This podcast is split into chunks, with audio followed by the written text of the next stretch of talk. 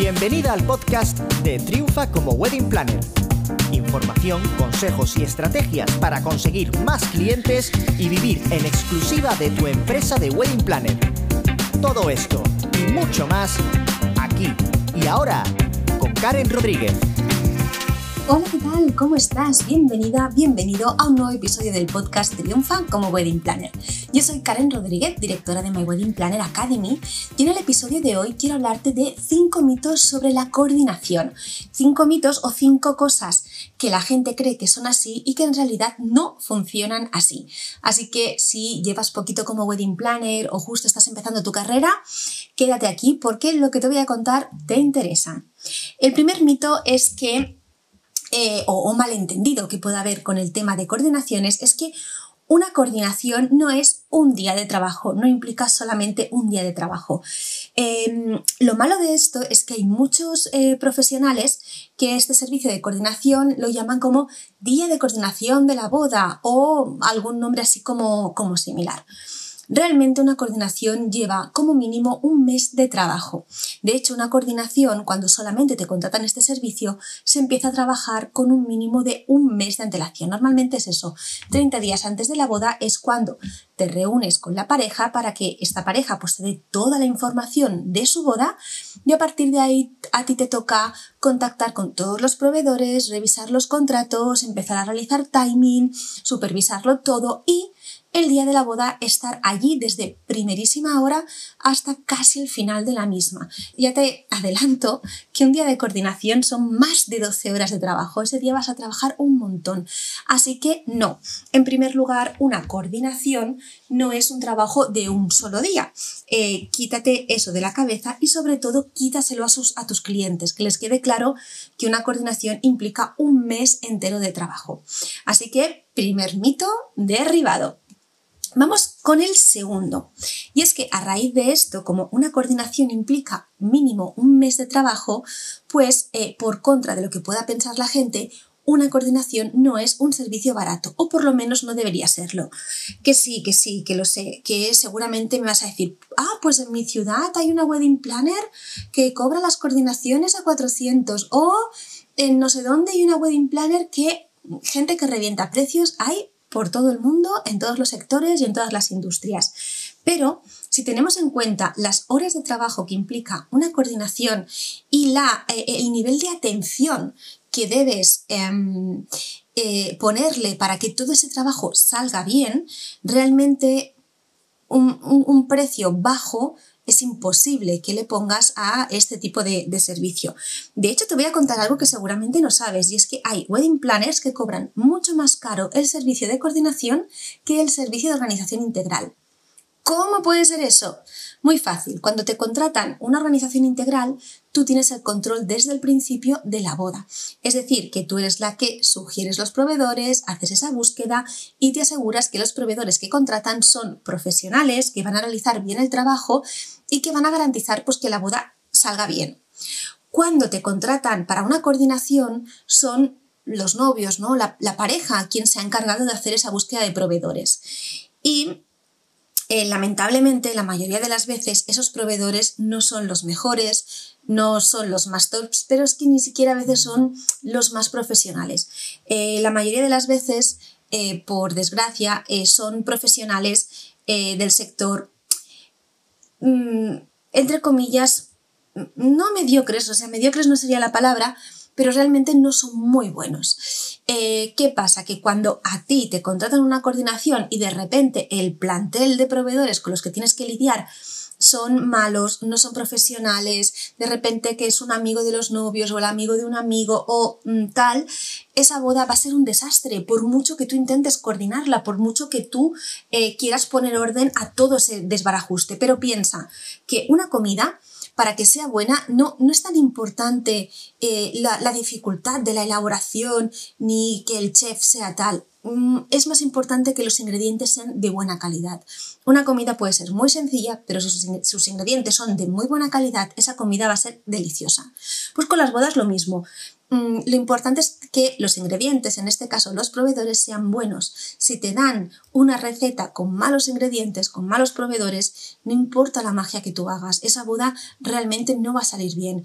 Además que te puedes encontrar con el caso de que haya proveedores que como no han trabajado contigo durante toda la boda, sino que un mes antes es cuando te empiezan a conocer, pues que digan que a ti no te hacen caso, que no quieren hablar contigo, que a ellos les han contratado los novios o que sean proveedores difíciles. Por eso hay muchas wedding planners que o directamente deciden que no ofrecen el servicio de coordinación o si lo ofrecen realmente el precio es más elevado que el de organización integral o comparativamente sale más elevado que el que saldría contratar una organización eh, integral. Así que no, no es un servicio barato, porque em, es un servicio muy importante y cuando no has tenido el control desde el principio requiere mucha más atención por tu parte, mucho más aguante y mucho más trabajo. Así que, segundo mito, derribado. Vamos a por el eh, tercer mito y es que no puedes coordinar una boda tú sola. Eh, mira, no, pero sí que lo he hecho o tal. Sí, no, como poder eh, puedes intentarlo, pero sabes que, no puedes estar en dos sitios al mismo tiempo.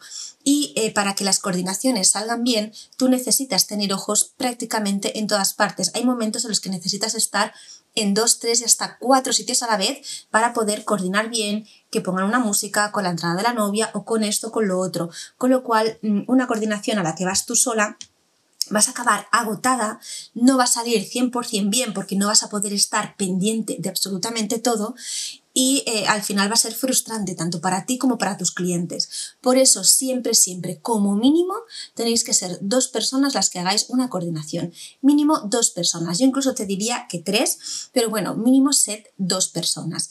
Y luego en función de la complejidad de la boda, del número de invitados y de diferentes casuísticas, pues eh, puedes decidir que se necesita a más gente. A veces eh, yo he coordinado bodas pequeñitas de unas 60 personas y hemos sido cuatro personas en el staff coordinando. ¿Por qué, Karen? Si era solamente 60 personas, no eran tantos. Sí, realmente era una boda pequeñita, 60 personas y demás, pero el espacio era grande, habían diferentes escenarios, teníamos que estar pendientes de eh, coordinar diferentes cosas a la vez y como te digo, tú no puedes estar en todas partes, con lo cual es importante que coordines siempre en equipo. Como te digo, mínimo dos personas y según las características de la boda, pues el equipo eh, puede ser eh, todavía mayor. Así que Tercer mito derribado, una wedding planner sola no puede llevar bien la coordinación de una boda. Em, acabarás súper agotada, ya te digo, y no saldrá eh, todo bien. Vamos a derribar el cuarto mito, y es que eh, cuando te coordinan, cuando te coordinan, no, perdón, cuando te contratan una coordinación, eh, no está incluido que tú les montes la decoración de, eh, de, la boda. Hay muchas parejas que deciden ellos organizar toda la boda, incluso se hacen ellos la decoración, ¿no? Hacen un montón de manualidades, imaginan cómo quieren que sea y tal. Y piensan que al contratar a alguien que coordine, también va a colocar los mil y un detalles de decoración que han montado.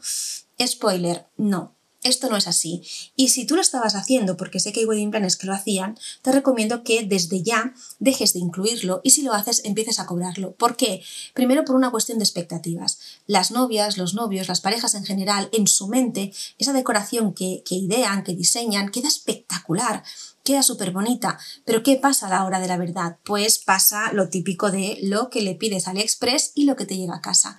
Que cuando tú montas esa decoración que ellos tenían en mente, realmente es imposible que quede como ellos tenían en mente, porque normalmente son decoraciones low cost, no han invertido tanto dinero, hay mucha manualidad, entonces es imposible que quede como esas fotos que han, que han visto en Pinterest. Y adivina a quién van a echar la culpa de que la decoración no quede tal y como ellos la habían imaginado. A ti. Así que no montamos decoración. El servicio de coordinación es para coordinar todos los aspectos de la boda, no para montar decoración. Eh, así que empieza esto a dejarlo claro. Y además, porque si tú el tiempo que tienes que estar invirtiendo en coordinar la boda lo mm, destinas a montar los detallitos y la decoración que te han pedido los novios, ¿sabes qué va a pasar? Que tu trabajo por el que te han pagado de verdad, que es el de coordinación, no lo vas a poder hacer.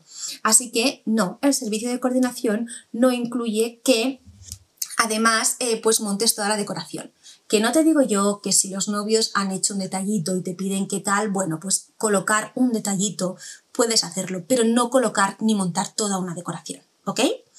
Y vamos con el quinto y último mito que vamos a derribar y es que contratar una coordinación no da derecho a los novios, a las parejas, que tengan barra libre de eh, recomendación de proveedores. Es decir, me estás contratando para la coordinación. Si eh, una vez que han contratado la coordinación de repente te pasa, que es bastante común, ostras, mira, es que necesitamos un fotógrafo, no acabamos de encontrar, no nos puedes recomendar uno, o jolín, no acabamos de dar con un DJ, tú nos puedes recomendar uno, o nos encantaría un fotomatón de no sé qué, nos puedes recomendar uno.